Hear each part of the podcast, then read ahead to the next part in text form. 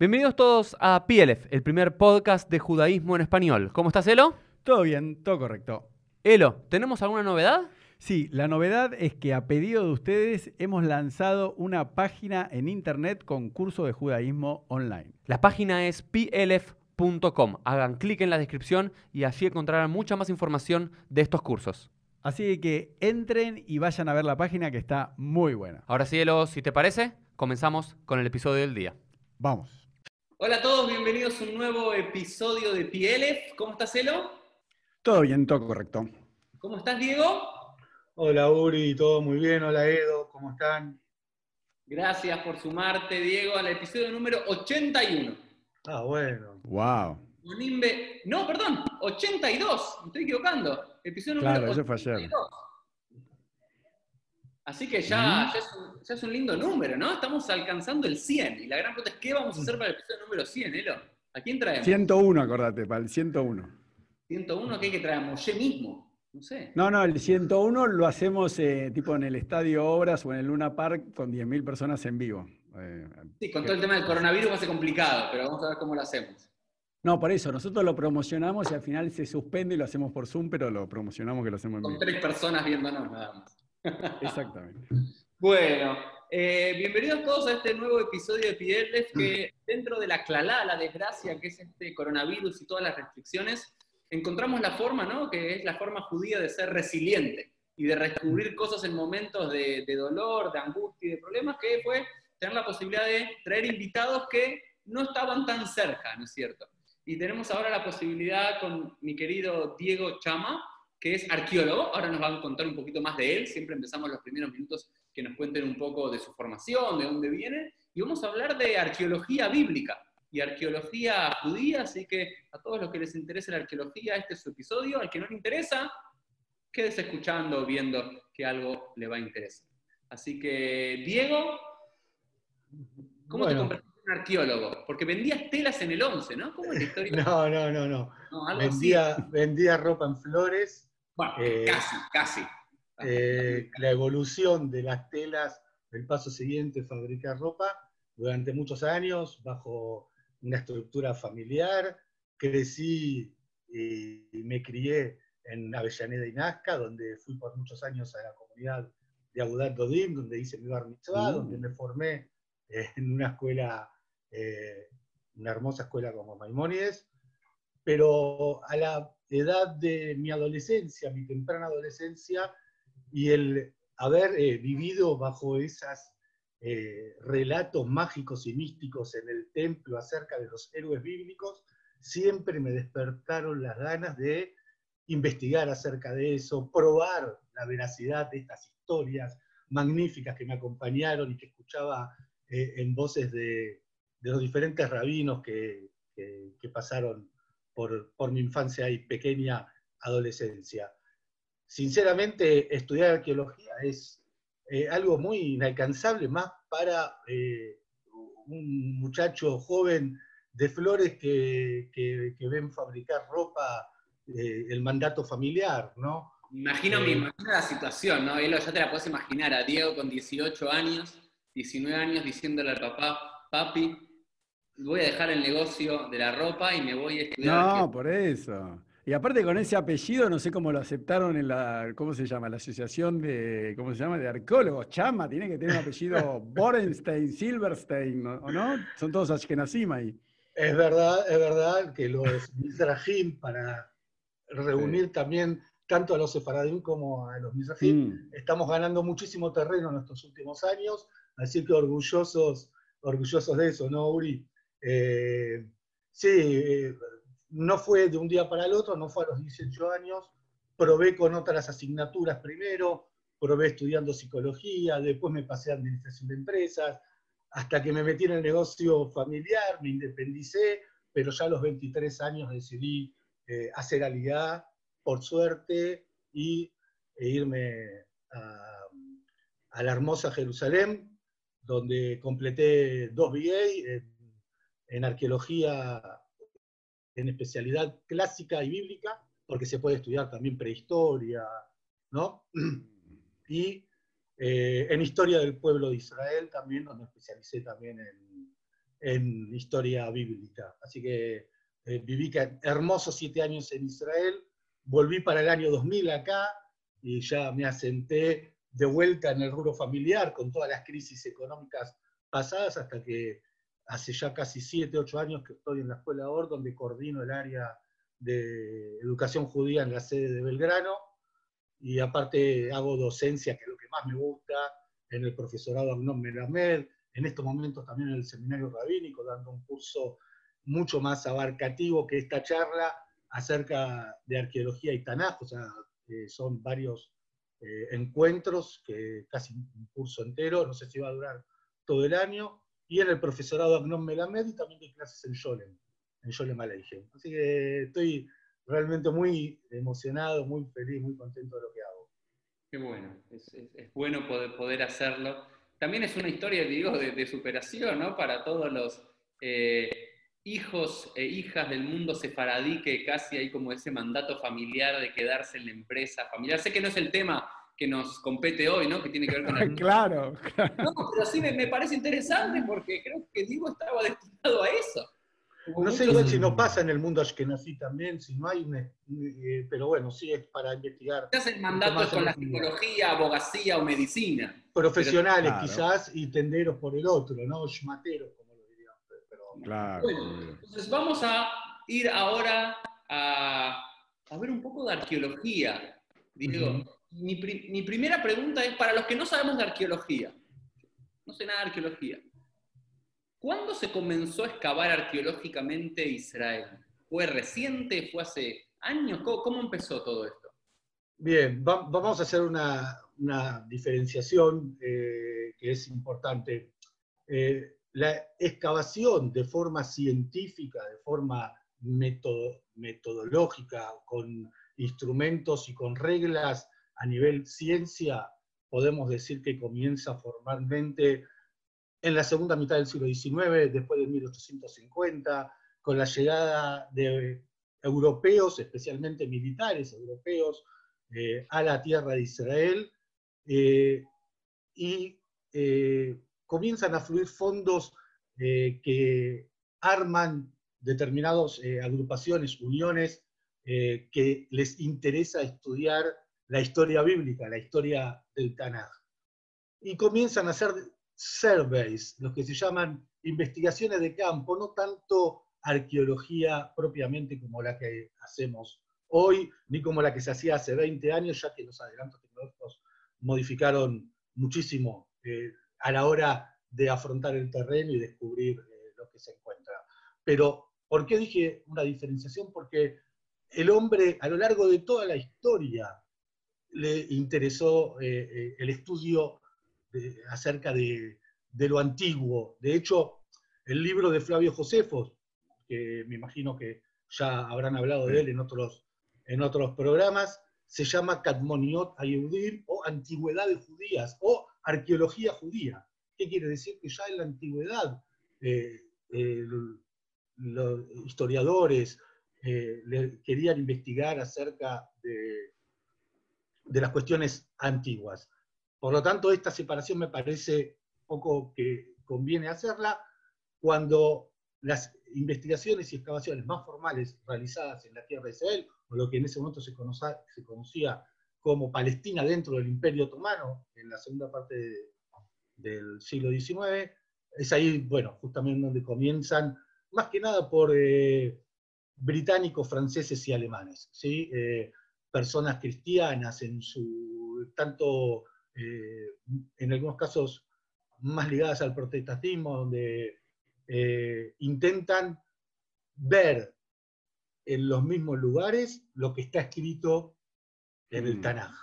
¿sí? Esto es, oh, acá en esta cueva nació, bueno, esto también lo hizo la madre de Elena, Constantino, en el siglo IV de nuestra era, donde caminando por Jerusalén iba diciendo eh, qué pasaba con el texto en la mano y lo que después muchos eh, arqueólogos e investigadores ya en el siglo XX, eh, más precisamente con la llegada del Imperio Británico, donde comienza a haber cierta facilidad para moverse dentro del territorio, que no era lo mismo antes de la Primera Guerra Mundial con el Imperio Otomano, eh, asoman eh, ya investigadores de la talla de quien es considerado el padre de la arqueología bíblica, un tal William Foxwell Albright, ¿sí? de nacionalidad chilena, aunque no lo crean, nace en Chile porque su padre estaba en una misión protestante, después vive en Estados Unidos, y es el considerado el padre de la arqueología bíblica, que obviamente excavaba buscando en el texto lo que encontraba en el piso, ¿no? Acá, pero muchos lo siguieron, cristianos y judíos, ¿sí? Entonces, el, gran, objetivo de los primeros arqueólogos eran, era un interés, más allá de académico, era un interés religioso. Era Totalmente. En el mundo de la razón, del escepticismo, que se decía que las historias bíblicas podían no ser ciertas, lo que buscaban, yo me acuerdo que muchos anaqueles de muchas bibliotecas judías, eh, no sé si lo, ellos lo tenían en tu casa, es la Biblia tenía razón. Sí, obvio.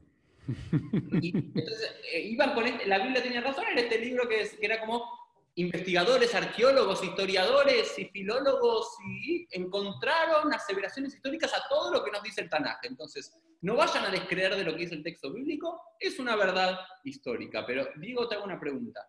¿Es una verdad histórica? la mayoría de los relatos que encontramos, digamos, en el Génesis. Vamos a poner el Génesis para comenzar. No, no, pero para, ahora sí, ¿eh? porque te, cuento, digo, los últimos dos podcasts, viste, Uri estaba con todos intelectuales, yo me pegaba un embole y me quedaba callado. Ahora no. Escuchame algo, vamos a ir directamente eh, a Guam, a Locotur, como sos vos. Los judíos, para vos, ¿estuvieron en Egipto, sí o no? Vamos a empezar por eso, vamos a empezar directo. Bueno, te voy a contestar con la, citando a la gran Shulamit Aloni, ministra de, Educación de Israel en el gobierno de Rabin mm. en los años 90, cuando un miembro del Haber Knesset, del Mafdal de ese momento, del Partido Religioso Ortodoxo Ortodoxo le dice, andate de esta Knesset porque vos no sos judía. Y ella mm. le contestó in situ, en el lugar, in situ es un término arqueológico para, de dejada, para decirlo, le dijo, cállate que yo estuve en el Sinai, aunque eso no fue verdad. ¿Sí? Entonces, me respondiste como un judío, decime sí o no. No sé si vos viste a Oprah Winfield cuando le preguntó a Lance Armstrong, le dijo yes or no. Y después le dijo, ¿tomaste eh, anabólicos? Yes or no. Yo te digo, bueno, pero es una pregunta sí o no para tu opinión. ¿Sí o no? Vos como arqueólogo, los judíos eh, eh, para mí nunca estuvieron en Egipto, nunca estuvieron en el desierto. Entonces, ¿sí o no? ¿Estuvieron o no bien, para vos? Primero, eh, está muy bien Elo, tu pregunta y me gusta, me gusta la pregunta, pero hay que reformular ciertas cosas. ¡Qué judío que sos! No, pero vos recién, dijiste, vos recién dijiste, los judíos estuvieron en Egipto, entonces si vos me decís los judíos, yo puedo decir que no. Los judíos ¿Por mm. qué? Porque el grupo étnico de religión judía se forma mucho más posterior que en el momento que estamos Moisés hablando. existió, estuvo, perdón, Moisés, ¿estuvo en Egipto, sí o no? Moshe, eh, te voy a decir lo que sí sé primero. Durante el segundo milenio antes de Cristo, entre el menos 2000 al menos 1000, sí. es está probado de forma fehaciente evidencias arqueológicas, históricas referidas a papiros, pruebas que grupos semitas iban y venían constantemente eh, replicando el texto de Bereshit, en el que había sequía, hambre en la tierra de Canaán y Egipto, por motivos geo, eh, no, eh, perdón, geográficos, climáticos, proporcionaba alimento mm. sin depender del flujo eh, fluvial que en Israel o en la zona más de la tierra de Siria, Israel y mm. Siria, eh, porque debemos también tomar... Igual me está respondiendo como un ashkenazí, ¿eh? Diego, está bien, está bien. No, pero me está respondiendo como un ashkenazí, te, te, te, convertiste en ruso estudiando arqueología. Bien. No sos más para, si ahora, no, no, pero necesitaba hacerte esta introducción y está bien. Ahora, a tu respuesta, Moshe estuvo mm. en Egipto, Moshe, Rabeinu, mm. no tenemos ninguna evidencia para decir que él estuvo y fue un líder eh, del pueblo de Israel en Egipto. Y que salieron 600.000 judíos, ¿no? Y que salieron 600.000 almas. Pero yo no creo que hoy Hmm. Yo no creo que hoy haya en la investigación, no creo que hoy en la investigación haya alguien que crea en ese número. Hmm. O sea, creo que si vas a la ortodoxia te va a contestar con que eh, te va a dar muchos midrashim, muchos ejemplos. No creo, no creo que hoy eh, eh, dentro del estudio científico haya quien sostenga ese número. Es más, hay quien dice que Elef ahí significa Mishpahá. Entonces, en vez de Sheshmeot Elef, 600 Mishpahot eran ah, las que salieron de Egipto. Hmm. Sí te puedo decir que durante ese periodo y en muchos periodos eh, hubo constante movimiento, migración y migración de pueblos semitas mm. desde Canaán hacia Egipto y desde eh, Goshen, precisamente, desde el mm. delta Mizrahi hacia la tierra de Canaán. Eh, ahora, dentro de la explicación, dentro de las teorías existentes, y esto sí da para solamente un shiur entero, y no es que me quiera vender, hay un investigador moderno llamado Dr. David Shapira. La verdad que, si bien no concuerdo con todas sus investigaciones, es muy interesante simplemente escucharlo. Quien cree encontrar en la figura de Tutmosis V, ¿sí? hermano de Akenatón, el realizador de la gran revolución monolátrica, monoteísta, también podemos discutir largo rato, en el hermano mayor de Agnatón, que era Tutmosis V, que no se sabe qué pasó con él, la figura de Moshe. Se llamaba Tutmosis, se quita el nombre Tut, gracias a esta revolución, y queda con su nombre, no, sé, sería, que sería Moshe. Pero no tenemos ninguna otra evidencia al respecto. Bueno, te hago una pregunta entonces de esta gran pregunta, ¿no es cierto? Si el pueblo de Israel estuvo en Egipto. ¿Algo de eh, la época de los patriarcas es posible desde la arqueología dar información? Porque yo sé que él le gusta pinchar y él es así, blanco, negro, bien o mal, él, es así, este mundo es más complejo, pero desde la arqueología, ¿hay algo que en los estudios arqueológicos nos puedan aportar para saber más de las historias o de los mitos fundacionales de los patriarcas? Mira, debemos verlo, por más que a él no le guste, porque la, ciencia de la arqueología eh, se maneja así, eh, a, los investigadores eh, unidos en dos grandes escuelas, la maximalista y la minimalista. con respecto a, la escuela minimalista, que en el caso de los patriarcas, quizás yo me pongo un poquito más del lado de ellos, todos los relatos de, los, de la Tufata Bot, de los patriarcas, puede llegar a obedecer a eh, que muchos de estos relatos pueden ser basados en núcleos históricos que tienen mucho de realidad, pero el armado de la estructura del relato de un padre a un hijo, a un nieto, tiene que ver con una realidad y un eh, tiempo eh, de escritura posterior que sirve para fines ideológicos y teológicos correspondientes a eh, un momento en el que el reino de Judea toma plenamente eh, la, posesión en cuanto a que el reino de Israel es destruido, porque sí eh, las evidencias arqueológicas nos muestran que el reino de Israel era diez veces superior al reino de Judá, por más que nosotros nos llega la historia escrita en Judá. por lo tanto, vemos que todos los reyes de Israel eran malos, pecadores, hacían mal las cosas. Sin embargo, las evidencias arqueológicas y extrabíblicas, documentos extrabíblicos encontrados, nos marcan que el reino de Israel era un reino muy poderoso. Eh, no quiero meterme en saco de once varas, no quiero decir cosas de las cuales me voy a arrepentir, pero bueno, las digo igual. Dígalo, dígalo.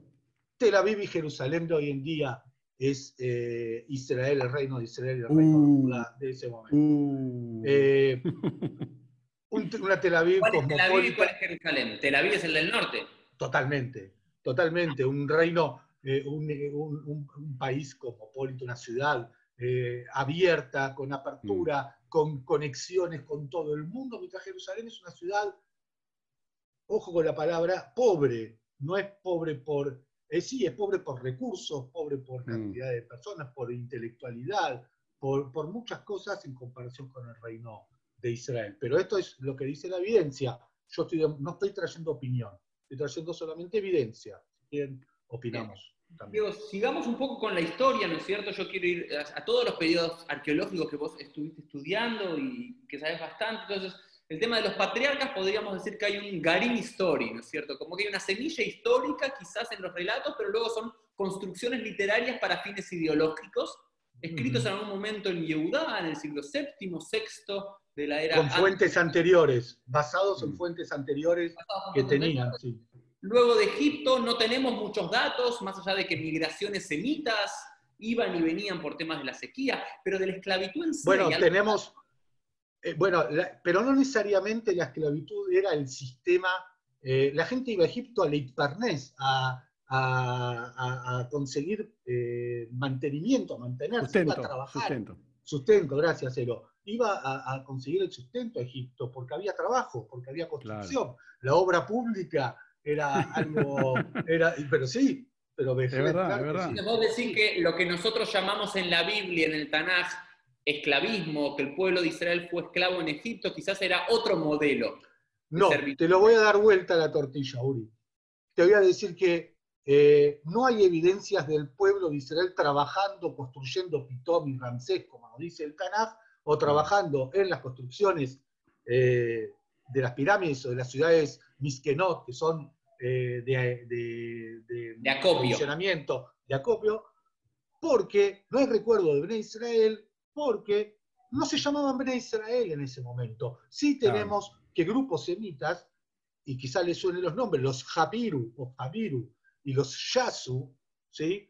estaban y se encontraban, y hay evidencias extrabíblicas de que estaban en Egipto trabajando. Siglo XIV, siglo XV, de hecho, y esto es para tratar de unir un poco con los Abot, eh, en el siglo XVII, 1650, antes de nuestra era, Egipto sufre una invasión, perdón, vuelvo atrás, no sufre una invasión, sí que una gran cantidad de semitas, y en esto te puedo llevar a que muestres, si querés, la diapositiva, eh, la diapositiva 10, 11, ¿sí? Eh, eh, llegan eh, ahí en ese relato, son unas tumbas en un lugar llamado Beni Hassan, ¿sí? que datan del 1900, 1800 antes de nuestra era, un visir egipcio que hace construir y que, como pueden ver, permite el ingreso, no sé si se puede llegar a apreciar bien, pero egipcios que están permitiendo la entrada de un grupo diferente a los egipcios que pueden ver en el panel del medio, exactamente, tenés el cursor, claramente con túnicas que nos recuerdan a las Kutonet Pasim, ¿sí? Eh, del relato de Yosef. a, la túnica de, a la túnica de rayas de Yosef. Exactamente. Eh, y como pueden ver, llegan en grupos con sus familias. Hay niños, hay mujeres, hay mm. hombres con sus animales. ¿sí? O sea que es una llegada, no es una invasión guerrera, ¿sí? Baja una, una más, una diapositiva, porque quiero, les quiero hacer un detalle. Ven, esto es, eh, acá no se puede apreciar, pero el primero eh, que está sujetando el íbice eh, tiene como nombre un nombre semita, Abishai. ¿sí? Abishai. Ab seguramente corresponde a un título, ¿no? al padre de la tribu, posiblemente, ¿sí? pero pueden ver ahí la el pasivo. ¿Estos pictogramas de qué siglo es? 1900 antes de nuestra era, ¿sí? Segundo milenio antes de nuestra era. Por eso, este mural se llama Los 37 Asiáticos, 37 Amurru, que vienen eh, de Canaán y se instalan. Ahora, eh, dentro del, relato egipcio también, eh, tenemos que las dinastías 15 eh, y 16, no soy un experto en dinastía egipcia, eh, es una dinastía que estos semitas logran tomar el poder.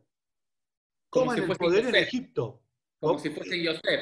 Bueno, Yosef es el segundo, no toma el poder. La Biblia nos tendría que decir que tomó el poder. Eh, los egipcios toman el poder y hay unas siete, ocho nombres semitas de faraones egipcios que gobiernan entre 1650 1540 antes de nuestra era, que los mismos egipcios, el historiador Maneto del siglo de la época del periodo helenista, llama los Hicsos. ¿Sí? No sé si escucharon hablar de los Hicsos. Eh, eh, eh, es una mala traducción de gobernantes de tierras extrañas, ¿sí? con sus jeroglíficos en formas de emoji o conceptos que explica un poco de dónde provienen. y ellos gobernaron, gobernaron casi 150 años Egipto. Ahora, por las excavaciones hechas en el lugar, en, el delta oriental, en Avaris, Tel el Dabba, eh, donde se instalaron ellos y formaron su capital y gobernaron el, lo que sería el Bajo Egipto, ¿sí?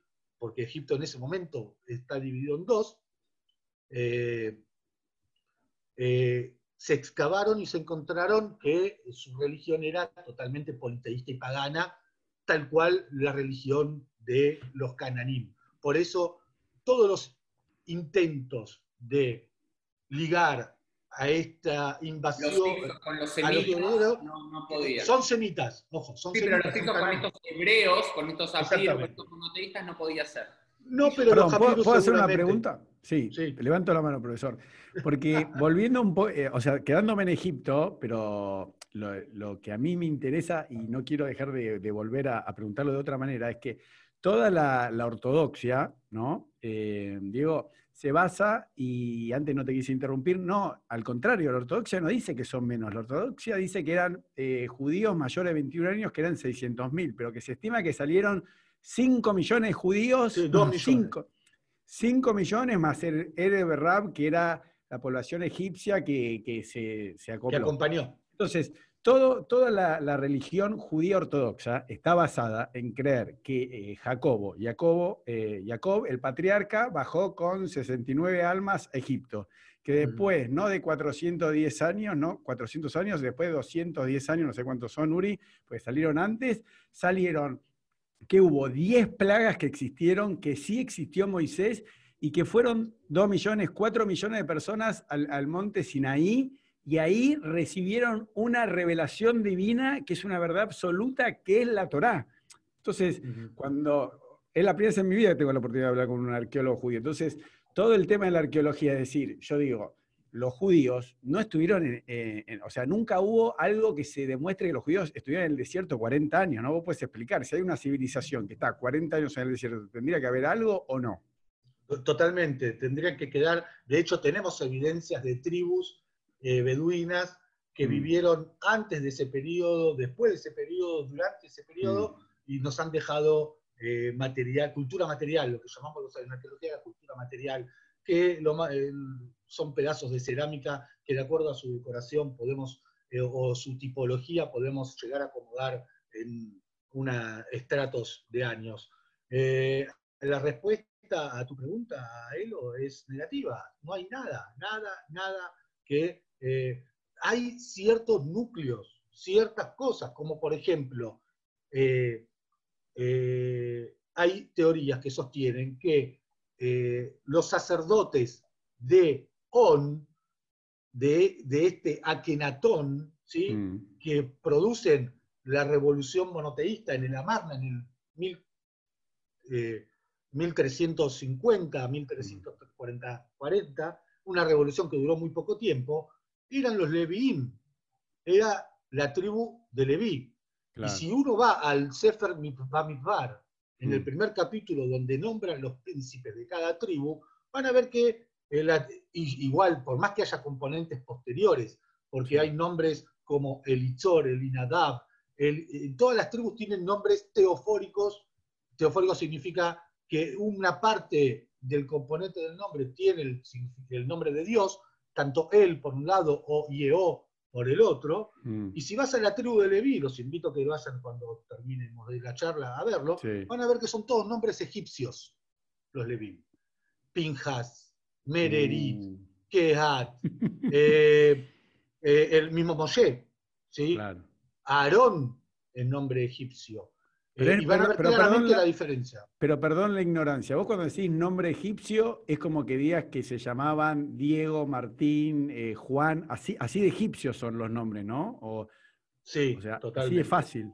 Totalmente, que igualmente la ortodoxa va a encontrar Midrashim para explicarlo también. Y yo no tengo Ah, problema con eso. ¿Está bien? Yo lo que estoy trayendo son hechos. En, en- en el, eh, tenemos, eh, en la arqueología tenemos, una, tenemos pequeños regalos que nos entregan mensajes del pasado, ¿no? Y uno de estos mensajes del pasado es Tel el Amarna, que es una ciudad que Akenatón, hijo de Amenhotep III, quien eh, genera la revolución monoteísta, si queremos llamarla monoteísta, en Egipto, él decide construir una ciudad y construye eh, Ajtatón, el horizonte de Atón, ¿sí? Mm. que es un dios, Atón, que no es Atón el dios en sí, porque es un concepto impresionante y realmente, para hablarlo por horas, eh, eh, en el cual por primera vez en Egipto, de una religión pagana con más de 400 dioses, ¿sí? y no podemos desestimar este, este tema, eh, por primera vez se pasa a adorar a un dios que no tiene forma, no tiene nombre porque no es Atón, Exacto. sino que son los rayos del sol lo que se va a adorar, ni siquiera a Atón. O sea, no, Mm, tiene, nom- mm. no tiene nombre, no tiene forma y por lo tanto no se lo puede representar. ¿sí? Ahora, dentro de, este, de esta coyuntura, de este contexto, en esta situación, es donde emerge y donde se unen determinados semitas a esta corriente y de ahí también hasta el mismo Moshe lidera un nuevo pueblo que no recibe en Egipto, pero sí ve en los semitas cananeos eh, un público al cual le vende, le entrega, le vende suena feo, estamos hablando eh, en- con- o sea, vulgarmente, ¿sí? con total respeto de las instituciones y de los textos, por favor que quede Sí. claro. Eh, le- com- eh, se hace de tu pueblo Atem Goy Kadosh Li. Ahí le salió el turco de adentro. Les vende. Le- le- le- le- les vende este discurso monoteísta. Uri, pasame una diapositiva más que la número 12. Eh, solamente esa. Número 12. Esto se encontró en el año 1989. ¿sí? Esta es una la revista especial de, de BAR, Biblical Archaeological Review, se las eh, recomiendo. En su momento el seminario tenía la suscripción, no sé si la sigue teniendo. Muy interesante, los artículos que tiene son fascinantes. Y lo que se encuentra, fíjense el nombre, ¿sí? La tumba Inside the Town of Abdiel. Fíjense que tenemos una tumba encontrada en Egipto, ¿sí? Mm. Eh, el tema del gato es otra, no tiene nada que ver con esto. Es la tumba, un sarcófago para el gato de Tutmosis V, que le hablé hace un ratito, ¿sí? De este Mm. príncipe que podemos, o David Shapira, relacionar con, eh, con Moshe. Pero tenemos aún, a este hombre sí sabemos lo que hacía, sabemos su rango, sabemos a qué se dedicaba. Él era sacerdote de Atón en Memphis, ¿sí? En Mm. el norte. Era como el, eh, como el gobernador de la provincia, si se quiere. ¿sí? Sí. Y era semita, Abdiel, Ebed El, el trabajador de Dios, al servicio de Dios. En Egipto, 1348, 1350 antes de nuestra era. Bueno, Sí. Diego, entonces me, parece que hablamos bastante ya de la era de los patriarcas, un poco de la era de Egipto, que siempre es el tema que vuelve a suceder, ¿no? Esta pregunta de él es una pregunta que tenemos muchos y volvemos. Entonces, de vuelta es, la arqueología no puede, aprobar arqueológicamente, históricamente, que sucedió el relato como está, pero nos da todas estas variantes para ir viendo que algo sucedía. Algo del monoteísmo, algo del movimiento de los pueblos semitas, algo de... Todo eso lo vemos. Te hago una pregunta que siempre eh, está dando vuelta por mi cabeza. Por supuesto que si no se puede comprobar eso históricamente, tampoco podemos comprobar la entrega de la Torá en el monte Sinaí, históricamente a los 50 días de salir de Egipto. Sin embargo, cuando hablamos del monte Sinaí, ¿la arqueología nos puede decir dónde está? Porque yo sé que hay varias teorías de dónde está el monte Sinaí. Mira, de- eh, como probar, eh, obviamente que si no, no, no es un, no tenemos un, eh, un hecho verídico que vamos a encontrar. Claro, Uri. vayamos a buscar. No, me no, recuerda el cuento ¿Cómo va a estar de. el monte Sinaí si no tuvieron los judíos? Pero no parece tan tonta la pregunta como estoy haciendo. A ver, sí, reforme, a ver, ¿por qué? Hay tradiciones cristianos y judíos de hace mucho tiempo de cuál era aquel monte sagrado, ¿no? Porque estamos hablando de un monte sagrado reverenciado por los antiguos semitas barra israelíes. No me tomen- Exactamente. Hay, hay Mm. teorías como investigadores casi eh, de este tema. La más asentada y la que más eh, eh, turística, si queremos, es Santa Catarina, Jebel Musa, en Sinai. Eh, yo estuve cerca, no fui, no me levanté temprano para ir, en los momentos que podía ir al Sinai, pero no tiene ningún tipo de apego a alguna evidencia arqueológica. Es pura tradición cristiana de monjes ermitaños que en el siglo III Claro. comenzaron a deambular por la zona. En su momento, eh, la reina Elena, eh, la madre de Constantino, parece que visita el lugar, eh, manda fondos para cercar el lugar para que los monjes estén tranquilos de los saqueos que eran producidos eh, por las tribus beduinas de la zona. Y el lugar va tomando, primero se la consagra a la Virgen María y en el siglo XII ya se la consagra a Santa Catarina. Cero relación con la arqueología. Pero, Hay claro, teorías, síguelo.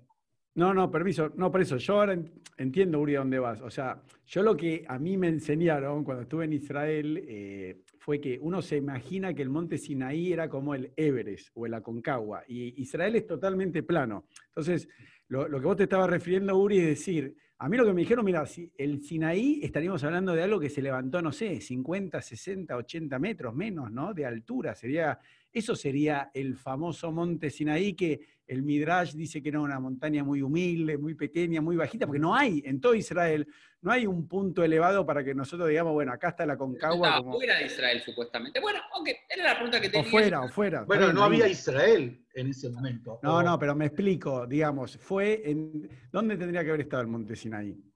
Bueno, la respuesta que te voy a dar, de acuerdo a todas las Sí. investigaciones, eh, ya no arqueológicas, sino tanágicas, si se quieren, de Sí.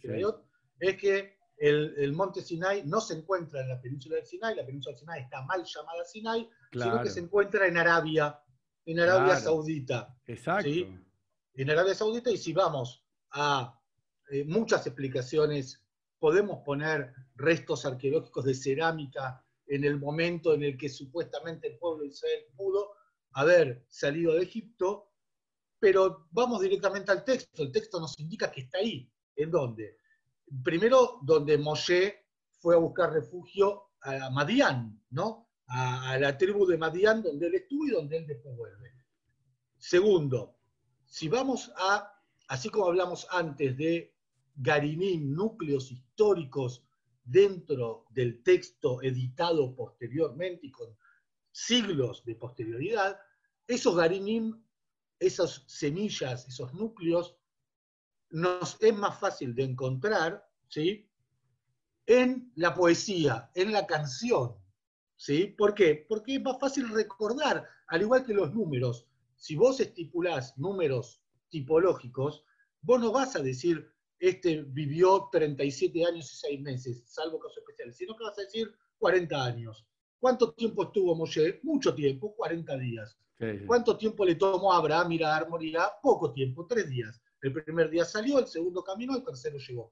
Ya Muy es bien. tipológico. ¿Por qué? Porque la tradición oral necesita de estos eh, eh, herramientas para poder transmitir fácil. Entonces se cree que las poesías, los cantos, eh, son, eh, contienen el material más antiguo porque se va transmitiendo de generación en generación, ya a modo de canto y aparte porque se las relata en reiteradas ocasiones. De las tefilot, yo me voy a acordar más el de Jadodí que una tefilá entera de Yamin Oraim, porque la canto todos los viernes, y ni hablar la que hago todos los días. Por lo tanto, en la Shirot vamos a buscar, y hay tres Shirot. Hablemos, No hablemos en castellano, Diego, porque después la gente Bien. se enoja que, que no traducimos. está bien, tres canciones, poemas, Sí. si queremos, en especial, son, eh, eh, espero que no me falle, Birkat, eh, la bendición de Moshe, de Sota Mm. Berajá, eh, la canción de Dvorá, la profetisa, y eh, la tefilá de Habacuc, la oración de Habacuc. En las tres a modo de, poesía, que las poesías para el que estudia, yo no sé mucho de poesía ni de, semántica, ¿no?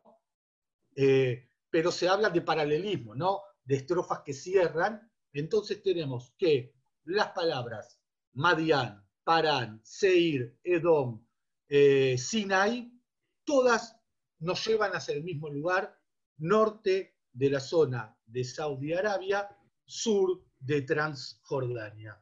Eh, ahora, también puedo encontrar una explicación de por qué, la, dos explicaciones, por qué la tradición judía mantuvo ese lugar como si hubiera pasado lo que pasó ahí, y una es para no generar lo que nosotros llamamos Kibrei Tzadikim. O sea, la peregrinación a muchos lugares no puede competir con Jerusalén, el Mahamad Arsinai. Por lo tanto, ¿dónde está Arsinai? allá en el desierto, donde no va nadie, es una zona de demonio. Y por eso la tumba de Moshe no sabemos dónde está también. Para eh, con casi, te diría que con el mismo, con el mismo eh, sentido, de no generar lugar de peregrinación, como fue a Shabtai en el siglo XVII, que le iban a visitar pensando que era el Mesías, ¿no? O al Rebe de Lubavitch en Nueva York, en Queens. ¿eh? Qué buscarronia que sos, Uri. ¿eh? Escúchame, para, ahora quiero hacer una pregunta yo. No, no, está muy bien. Ahora quiero hacer una que está buenísima. ¿eh? Escuchen esta. Vamos a hablar de Marat a Maspelá, ¿no? que es la cueva que se llama Maspelá porque es doble, ¿no? que es donde supuestamente están enterrados los patriarcas. Abraham con la esposa, Isaac eh, y Jacob, ¿no? Entonces, yo siempre dije, ¿no? Cuando y Adama Rishon, con, él, con Jabá, según el Midrash también. Bueno, por eso, eso ya según el... Bueno, estoy totalmente de acuerdo. Entonces, yo decía, ¿no? Cuando fui, que fui a rezar, ¿no? Ese culto de rezarle a los muertos, todo. Entonces digo, ¿por qué no viene un arqueólogo? Porque yo dije, che, acá estoy seguro que no están, ¿eh? Entonces yo digo, ¿por qué no va un arqueólogo y saca el ADN? Porque primero que no va a haber nadie enterrado. Acá todos los ortodoxos van a venir y me van a matar. Por suerte que estamos claro. Pero digo, ¿por qué no va un arqueólogo y saca los cuerpos y, los exhuman y hacen un ADN? No, no se puede, está prohibido, digo, pero háganlo de contrabando, ¿entendés? o sea, ¿Desde cuándo está esa Mehará así como lugar de peregrinación? Digo, ¿sabes? Yo no sé ya en la época de Herodes, en la época del Segundo Templo, ya era un lugar reconocido dentro del judaísmo. Em, así como al principio, porque todo tiene que ver con todo, es, hay mucho eh, movimiento circular o eh, una cosa va llevando al futuro y al pasado a su vez, ¿no? Dentro de este texto maravilloso, maravilloso, que, que amo, ¿no? Eh, que es el Tanaj, y que respeto. Eh, eh, Hebrón, Hebrón es la zona donde Abraham se mueve, ¿sí? donde toda su vida él mueve y hace eh, sus cosas. Jerusalén, Hebrón, la zona de sur de la zona montañosa de Israel. Yitzhak va más al Negev, al Negev occidental, está en Beersheba, ¿sí? principalmente, Aroer, Gerar, perdón, y Jacob pertenece al norte y a Transjordania. Jacob es Israel, claramente, y Abraham es Judá, claramente. Después el texto los une para mí eh, y para muchos investigadores. Eh, no, no hablo por nombre propio, sino que hablo en nombre de grandes profesores e investigadores. Unen el relato porque todo el pueblo tiene sus tradiciones. Había quienes ven en Abraham su padre principal, y hay quienes ven a Jacob su padre principal, y hay quienes ven a Isaac su padre principal, o Yosef, que Menashe y Efraín toman tanta fuerza en el reino de Israel también. Entonces, estas tradiciones se van acumulando y se van armando como un rompecabezas, ¿sí? Y Hebrón pasa a ser un lugar eh, eh, donde eh, Abraham, con sus campamentos dio y vivió y donde estas tradiciones estaban, y en la época de Yoshiau, en la época de Osías, el rey que comienza o se cree que él eh, es el que encuentra el famoso Sefer Dvarim en el, en la, en el texto, en, las obras que se hacen en el Beta, en el Beta Mikdash, necesita de Hebrón para tirar Templo de Jerusalén. No, tradujamos porque después la gente se, enoja. Yo soy el defensor de los que no hablan hebreo. Entonces, del Templo de Jerusalén. Está bien, está bien esa función. eh, muy importante, gracias, y parame toda la el templo, el, templo de Jerusalén, y Oshiau, el rey, Osías, mm. necesita establecer toda una reforma cultural de único Dios, único lugar, eh, mm. único culto, pero tiene que mantener ciertas tradiciones, y Hebrón era una ciudad que supuestamente no estaba en sus manos dentro del reino, y quiere establecer eh, autoridad eh, de sus padres para reclamarla como eh, parte de su imperio también. ¿sí? Entonces, y así se van formando casi todas las tradiciones. es una justificación expansionista de Yoshiao. Y claro, claro, porque Yehudá, el reino de Yehudá, toma un poder gracias a, que Ashur, Asiria, cae, va tomando un poder ya que también eh, hereda todo el comercio que manejaba el reino de Israel antes. El reino de Israel, el reino de Israel con Jeroboam Sheni, que mm. gobierna casi 40 años, gobernaba todo Israel, parte de Transjordania con Moab, tenía como vasallos a Moab, Amón, se cree que Edom, y llegaba a su reino hasta Etzion Geber, que es Eilat. O sea, circunvalando el reino de Judea, tenemos datos eh, de que se encontraba, y hay un dibujo del rey Jeroboam en unas cuevas de Kuntilat eh, en el sur de, la tierra de Israel, muy cerca de él, donde se encontró, dicha de paso, se encontró una inscripción conflictiva acerca del nombre Shema Meforash de Dios, no lo digo para no herir susceptibilidades de nadie, eh, las mm. cuatro letras, el tetragramatón, junto a su Asherá, ¿sí? y a su Asherá. O sea que tenía consorte en ese momento el nombre Meforash. Pero esto sí que es para hablar largamente. Eso es para otro podcast. Pero para, no me contestaste, Diego, entonces, el, lugar este, la cueva, donde supuestamente están enterrados los patriarcas, ¿no? Entonces vos lo que, lo que estás diciendo es que e, esta persona, este rey, dijo, bueno, para, para unificar todo, vamos a decir que los enterramos acá y hay una tradición oral. No lo puede decir, no lo puede decir. Él no lo puede decir abiertamente. Esto es lo que leemos hoy los investigadores, lo que él, eh, lo, que, lo que trae el texto de los escritores, los intelectuales mm. que conforman el texto sujeto a su ideología, es transmitir eh, religiosidad, lugar de culto antiguo, a lugares que yo pretendo expandirme. Bueno, está bien, perfecto. Ahí te entendí. Pero la pregunta concreta ahora es la siguiente, profesor. ¿Por qué no pueden ir arqueólogos a No, porque está prohibido excavar eh, lo mismo, por la misma razón que no se excava en ningún lugar religioso que pertenece a eh, nuestra religión o a otra religión. Por eso no se, excava, no se excava eh, el domo de la roca y lo que está abajo, porque se arma un revuelo. pero explícalo, ¿pero por qué está prohibido? Es un problema político y religioso, porque explota todo. Ah, bueno, hablemos de eso. Por eso digo, pero yo, decía, hagan el ADN, fíjense si hay un cadáver ahí. y hagan el ADN porque no hay nada ahí abajo. ¿Por qué? O, perdón, esto está relacionado. La tumba de Rachel, que también fui con los blindados, con los soldados, con todo, me pasé el hilo 80 veces. Digo, no, en serio, lo hice. ¿eh? Muy bien. Entonces, Digo, igual eh, vendí más en el local del 11 después. No, mentira.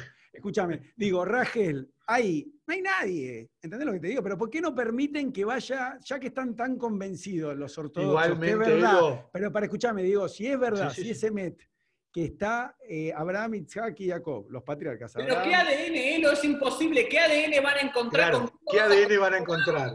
¿El nombre de, ADN de quién? No, pero digo, no hay, pero digo, no hay cuerpos. No, digo, porque si vos sacás el ADN, tendrían que tener entre los, supuestamente, primero tendría que habernos entre seis. Cuerpos puede haber, ¿eh? Cuerpos puede haber. ¿Vos decís que sí? Más, menos. No sabemos, no sabemos. No sabemos, pero puede haber. Eh, me apasiona todo esto, pero ahora quiero hacer con Diego, porque uh. no tenemos mucho tiempo más. No, en serio, váyalo. ¿Qué vas a hacer ahora? No, como un ping-pong más rápido, diferentes cuestiones de la arqueología y de tus saberes y demás, y de la historia judía. Ya hablamos de los patriarcas, del monte Sinaí, un poco de Hebrón, un poco de, de Egipto, la salida de Egipto y más, sobre la conquista de la tierra de Israel, esa famosa conquista de Yoshua, Josué, derribando las murallas de Jericó y demás.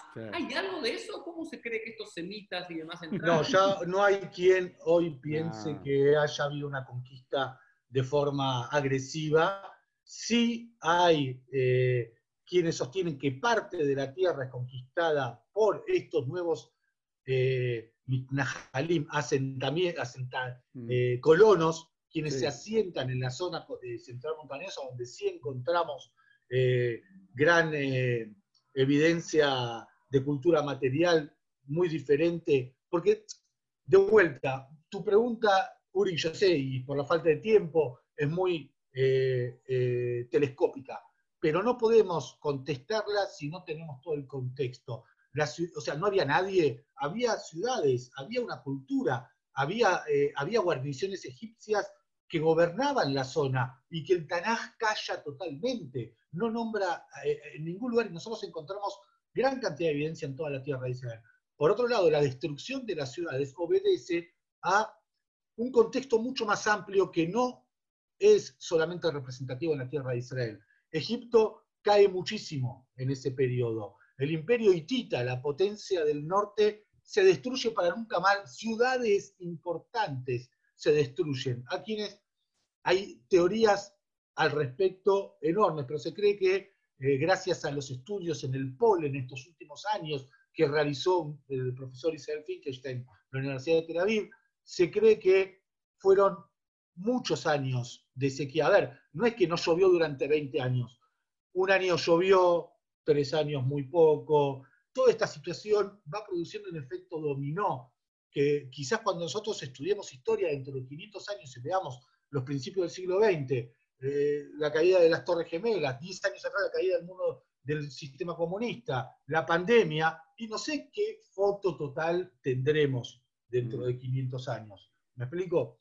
Entonces, eh, ¿qué te ¿hay destrucción de ciudades cananeas? Hay. ¿Fueron los israelitas? No sé. ¿Quiénes son los israelitas? También. Claro. ¿Quiénes son estos israelitas? Eh, las teorías nos llevan a pensar que los israelitas provienen del propio stock cananeo, que son eh, desarraigados, desempleados, expulsados del sistema, bandidos. No, eh, somos el pueblo elegido, pará. vos, estás diciendo, vamos a lo fantino, Vos estás diciendo, que el origen del pueblo de Israel era un grupo de parias de la propia Canaán. Del uh. sistema cananeo, no lo digo yo, lo dicen los investigadores arqueológicos, y vas hoy a estudiar a la Universidad de Tel Aviv y Jerusalén, gran parte de ellos te van a decir, van a decir que el profesor de. Todos los que están escuchando y viendo, yo quiero que entiendan que más allá del humor, de los pinches y demás, los otros tres amamos lo que es el judaísmo. amamos, totalmente. a mí no me modifica ni un pelito. No nos modifica, pero nos parece bueno poder traerle al mundo en las redes sociales y demás, escuchar otra voz de todo esto. Pero si vamos avanzando, voy a ser telescópico, decime lo que decís para ir avanzando. Y... No, creo que contesté lo de Yoshua. No, no, no, por eso, pero yo lo que quiero decir, Uri, que, que eh, me parece que desde mi punto de vista es importante decirlo, que yo que hice Chubá, ¿no? yo soy José Bichubá y ahora no sé lo que soy, eh, todo el judaísmo ortodoxo se basa en, que no es un acto de fe. Entonces, a mí me enseñaban diciendo, no, Abraham existió, Isaac existió, Jacobo existió, existió Moisés, salieron de Egipto, ¿entendés? No es un acto de fe. Hubo cuatro millones de personas. A mí me decían, Jesús dicen que resucitó, dicen que se elevó, dicen que es el Hijo de Dios, dice.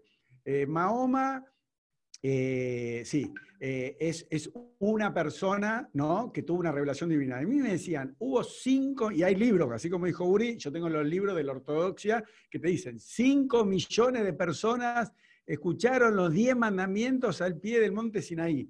¿Entendés? Entonces ellos me lo daban, me decían, no, pero era, es un hecho. Me decían, esto no es una religión, esto es un hecho. ¿Entendés? Yo, Entonces, yo voy a tratar de contestarte con una frase que escuché ayer, que me encantó del neurocirujano Facundo Manes, ¿sí? que sí. lo deben conocer. Sí, sí, sí, Y él dice que nosotros somos todos eh, clanes, tribus que pertenecíamos, vivimos mucho más tiempo y donde nuestros instintos eh, nos hicieron mover eh, y dice que la pertenencia a ese clan es más importante que la verdad. ¿sí? Claro, por supuesto. Entonces, creo que eso trataría de responder. con eso. ¿Eh? Los tres aquí estamos de acuerdo con eso. Totalmente. totalmente. Bien, bien rápido te pido, Diego, lo más rápido que, podamos para, ir avanzando, que escuchen todo de vuelta, que estén interesados y que después puedan tomar un curso de arqueología o buscar esta revista o después contarnos cómo se pueden contactar contigo, lo que quieren estudiar más y conocer más. Que es bueno es abrir ventanas, cada episodio es abrir una ventana, abrir un saber. Eh, vos estás diciendo muchas cosas que no se encontraron o que no hay. ¿Cuándo tenemos la primera eh, figura arqueológica para comprobar algo de un texto bíblico? Vamos por el otro lado. ¿Tienen una hora más? Dale, dale, yo me quedo. Uri se va pues siempre está apurado. Para lo que le conviene está apurado, se tiene que ir. Después cuando él tenemos, se dos horas. Yo me quedo. Eh, tenemos eh, la diapositiva 7, la diapositiva 7 y la 8, ¿sí? que son dos cuestiones totalmente, la 7, una más. Esto es lo que conocemos como la estela Merneptah o la estela de Israel. ¿sí? Como pueden ver, encontrada en el año 1205, antes de nuestra era, por Merneptah, hijo de Ramsés II. Ahora, rápidamente, porque me lo pediste rápidamente, es la primera vez que fuera de la Biblia se eh, llega a nosotros el nombre de Israel, ¿sí? De Israel. Ahora, algo que no se puede ver acá es que esto es una estela, como pueden ver, de casi tres metros de alto, que el faraón eh, Merneptah emprende una lucha contra determinados territorios conquista o destruye Ashkelon, conquista Geser, otra ciudad, conquista Yenoam, y al final cada una de estas ciudades tiene como una muralla alrededor demostrando que son ciudades. Y ustedes pueden ver acá que Israel, el, emoji que tiene, son mm. dos hombres, o sea, claramente nos habla de un grupo, de un colectivo.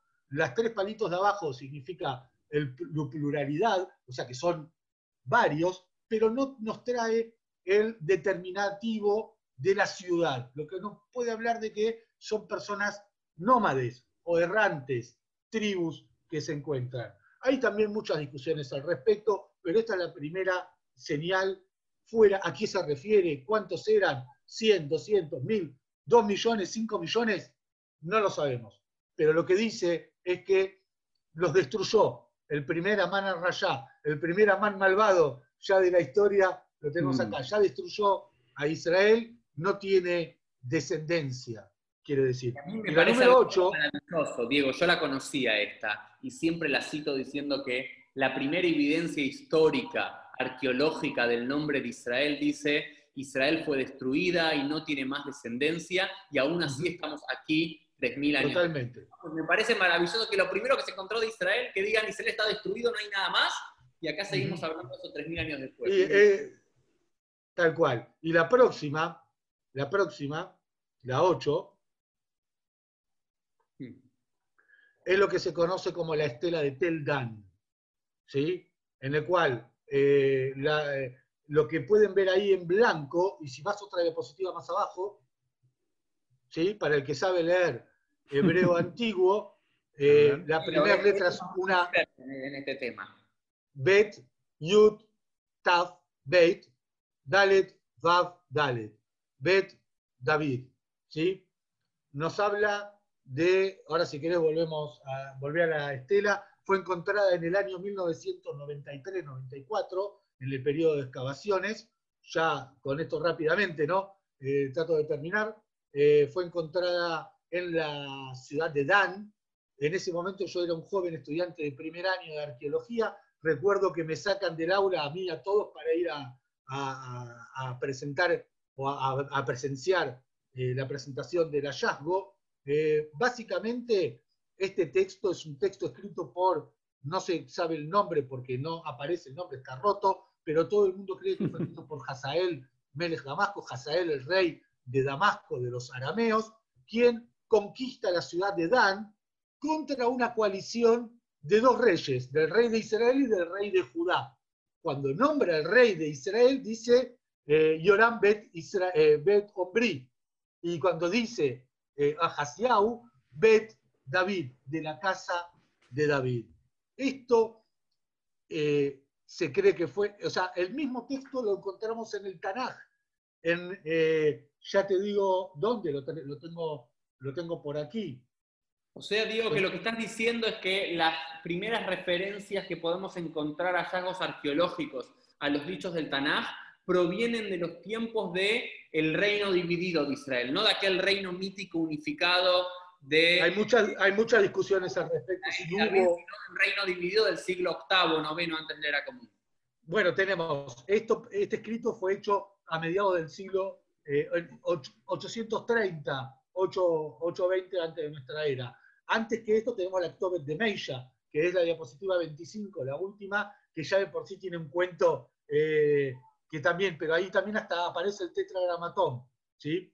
La última de todas, esta, eh, ¿sí? Que los beduinos la explotaron con dinamita pensando que adentro tenía oro. Por suerte se pudo hacer un negativo y reconstruirla. Ahí también habla esta, esta de Meisha y la anterior de Telgan, eh, tenemos el mismo episodio en el Tanaj, nada más que visto por los ojos contrarios. ¿sí? Esto es lo, fascinante. Acá está hablando de que eh, eh, Meisha, Melech Moab, el rey de Moab, le dedica a su dios Kmosh la conquista de una ciudad que estaba en manos del reino de Israel, en manos de Ahab, que es un episodio relatado en Melahim.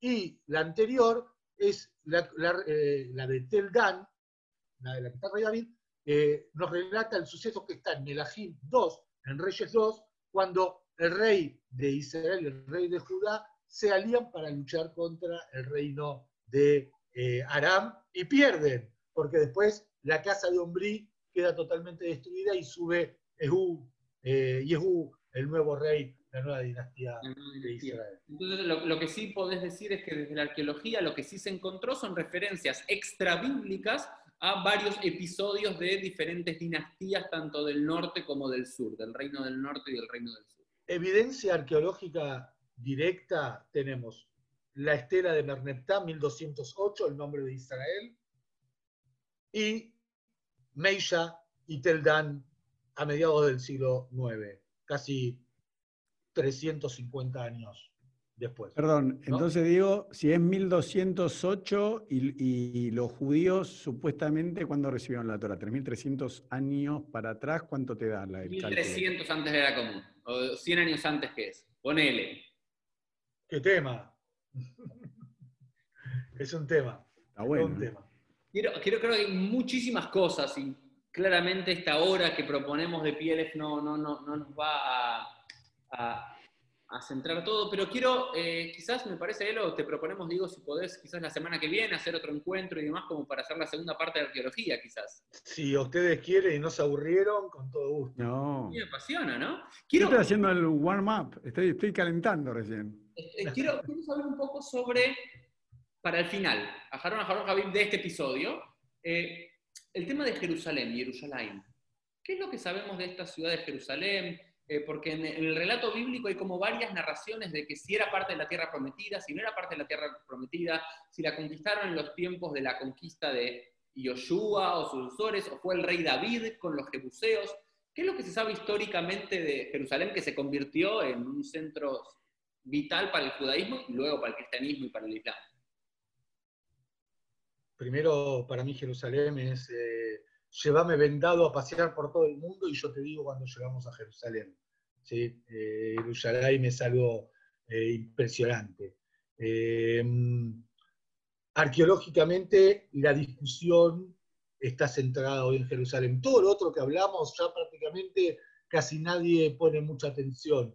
La discusión hoy está puesta en Jerusalén del siglo X antes de nuestra era, por cuestiones políticas, debo aclarar, ¿sí?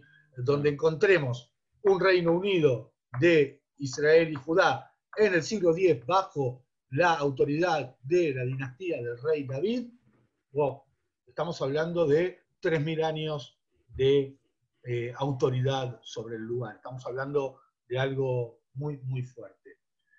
Eh, hay muchas discusiones al respecto, mucho por, eh, porque justamente por la misma razón que no se puede excavar Meharata Maspelá, la tumba eh, las cuevas de, de en Hebrón. Eh, no se puede excavar, es muy celoso. Eh, Israel a la parte de la explanada de las mezquitas, la parte de Arabay, le, deja, eh, le dejó la, jurisdicción, cosa que nadie hizo en la historia del lugar, eh, a, los que estaban ahí, que es el imán o el mufti de Jerusalén, en la autoridad, por lo tanto, no se mete, deja el status quo. Igual hay alguna que otra eh, actividad arqueológica muy pequeña. Recuerdo cuando estaba estudiando, nos hemos metido por abajo de los túneles, toda esa construcción, eh, no, no, aprobados por, sí, eh, sí, sí, sí, sí. Por, por, la gente del lugar, em, para estudiar un poco cómo fue construido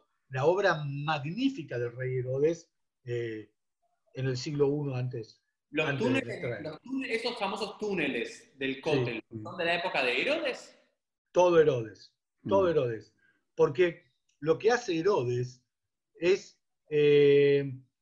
agrandar toda la superficie. Él no podía agrandar el templo. El templo tiene sus medidas en, eh, en la Torá. Eh, ¿Cuánto tiene que medir? Tantas amot eh, de mm. alto, de largo. No puede moverse. Pero él era un gran megalómano. Construyó por todo Israel. Nos dejó, gracias, mucho trabajo a los arqueólogos, ¿sí? nos dejó, y a los turistas, ni hablar. él lo que hace es agrandar la superficie del terreno. ¿Me explico? La colina de Armoría estaba completa.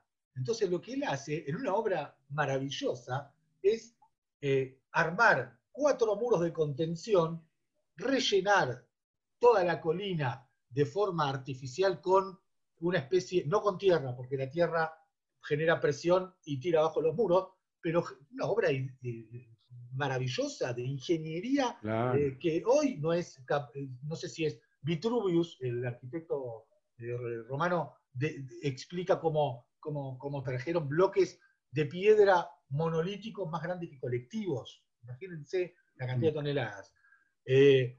entonces lo que hace es el muro de contención, los cuatro muros de contención, que creo que te puse una maqueta ahí, te puedo llegar a mostrar en una diapositiva, en la, a ver qué número. Oh, se me fue.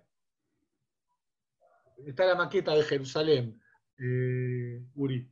15. Dale. Estos muros son los que trae. Exactamente. Esto es como que estamos viendo desde eh, el Monte de los Olivos. La, parte del, del cótel es... ¿Cuál es el cótel?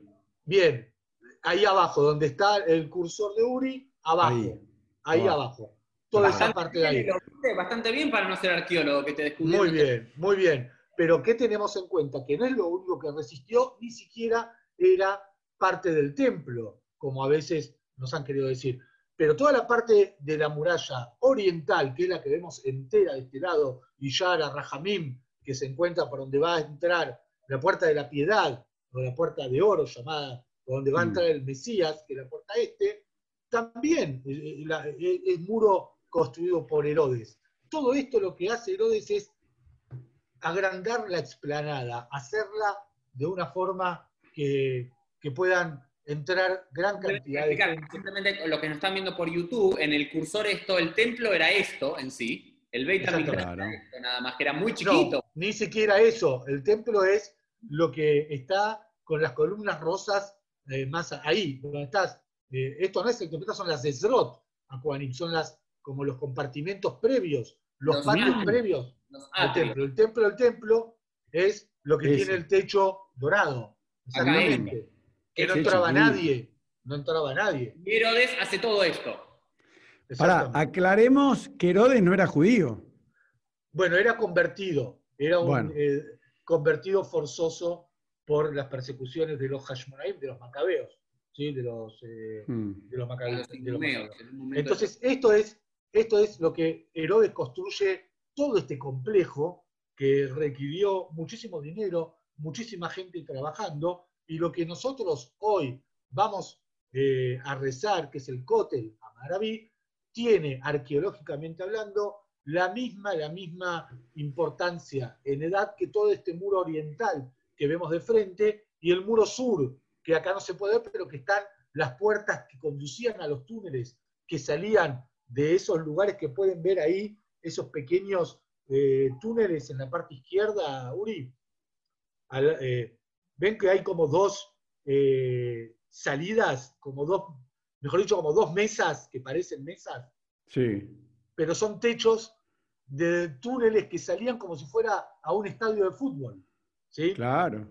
es donde termina la sombra, hay dos especies de, de túneles. Uno era para entrar y uno era para salir. Esos túneles están, no se los puede visitar, pero están. Y las puertas, las puertas están selladas, no se pueden atravesar. ¿Qué va? ¿Por, ¿Y qué? por qué? Porque no nos permiten hacerlo. ¿Por qué? ¿Por qué no se puede? Sí, por cuestiones políticas. No, porque... porque me parece que todo esto es seguir asentando, porque lo que decía Diego, ¿no? y con esto sí ya, quiero terminar para cerrar aquí y seguir el próximo episodio, pero sí tenía que ver con una cuestión de hoy en día, de la misma forma que lo cerremos como, como empezamos, que de la misma forma que los primeros eh, arqueólogos cristianos iban con la Biblia en la mano para comprobar que su religión era verdadera, que el, Antiguo Testamento, que el Tanaj era una verdad científica y no era simplemente una cuestión de fe, me parece que ahora todo lo que hacen muchos arqueólogos israelíes desde el israelí no solamente por el afán del saber, también porque decir, cada descubrimiento que vemos de datos judíos o israelitas de, mil, de 2000, de 2500, de 3000 años, nos da más apoyo histórico para nuestro reclamo histórico de que de acá no nos movemos. Bueno, por eso yo quería cerrar, eh, antes de cerrar, hablar de eso, que justamente la arqueología eh, realizada por gente judía como, como Diego, te pone en un dilema porque los ortodoxos basan la religión en eh, la Torá y decir que eso es verdad absoluta. Y los sionistas también se apoyan en la Biblia, porque la Biblia empieza diciendo, Bereshit claro. o sea, al principio Dios creó la tierra, y ese Dios nos dio la tierra de Israel, y esta es la escritura, el título de propiedad, por lo cual se legitima que los judíos estemos ahí. Entonces, es como el primer rashi a toda la Torá, es el primer claro. rashi a toda la Torá. No, no, por eso, porque si se cae... Es... Rashi dice en el primer versículo de la Torá, dice, ¿por qué la Torá empieza con Bereshit? Para decir, Dios es el creador del mundo, es el que en un momento decidió entregarle la tierra al pueblo de Israel. Pero el profesor Yeshayahu Leibovich tiene una frase maravillosa cuando le dicen que él era bastante, no diría antisionista, pero bastante crítico mm. al, sionismo y algunas cosas. Le dicen, eh, pero dice, ¿cómo, vas a contradecir a Rashi? Dice, no, no, pero vos no, el Rashi hay que seguir leyéndolo y mm. seguir construyendo. Y se lo dio a los israelitas y los israelitas después se lo dio a los cristianos, a los bizantinos, de los bizantinos a los maometanos, de los maometanos a los mamelucos, de los mamelucos a los otomanos, de los otomanos a, los británicos. Entonces sí me parece bastante interesante esto, ¿no? Claro, no, por eso, yo por eso antes de cerrar quería recalcar eso, cómo para eh, el judaísmo ortodoxo y para el sionismo es tan importante y, vos, digo, como arqueólogo judío y un montón más, te pueden ver como un traidor, como diciendo, ¿cómo vas a decir que no es así? Pues se nos cae todo, se nos cae por qué estamos en Jerusalén, por qué tenemos, eh, o no. O sea, vos, Uri, tuviste, te vi en Twitter que tenías una, ¿no? una discusión si, si los filisteos, si estaban o no en los judíos en la misma época de esta semana. Entonces, claro, si los judíos perdemos esa validez de la Torá, por eso te digo, hasta el sionista más laico le conviene decir que la Torá es verdad, porque si no se nos cae la escritura, el título de propiedad. Interesante esto que digo. Diego, te damos a vos la, palabra final, una reflexión que me parece interesante, muy interesante. Muy, muy interesante, acuerdo plenamente con lo, con lo que dijeron. A diferencia es que a mí no me cae un pelo. A mí eh, no me cae, no, no se me cae nada.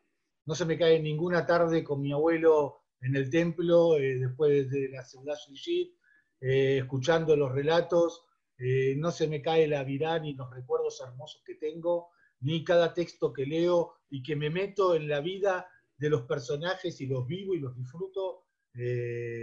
El querer aprender, el querer conocer, no necesariamente me tiene que, modificar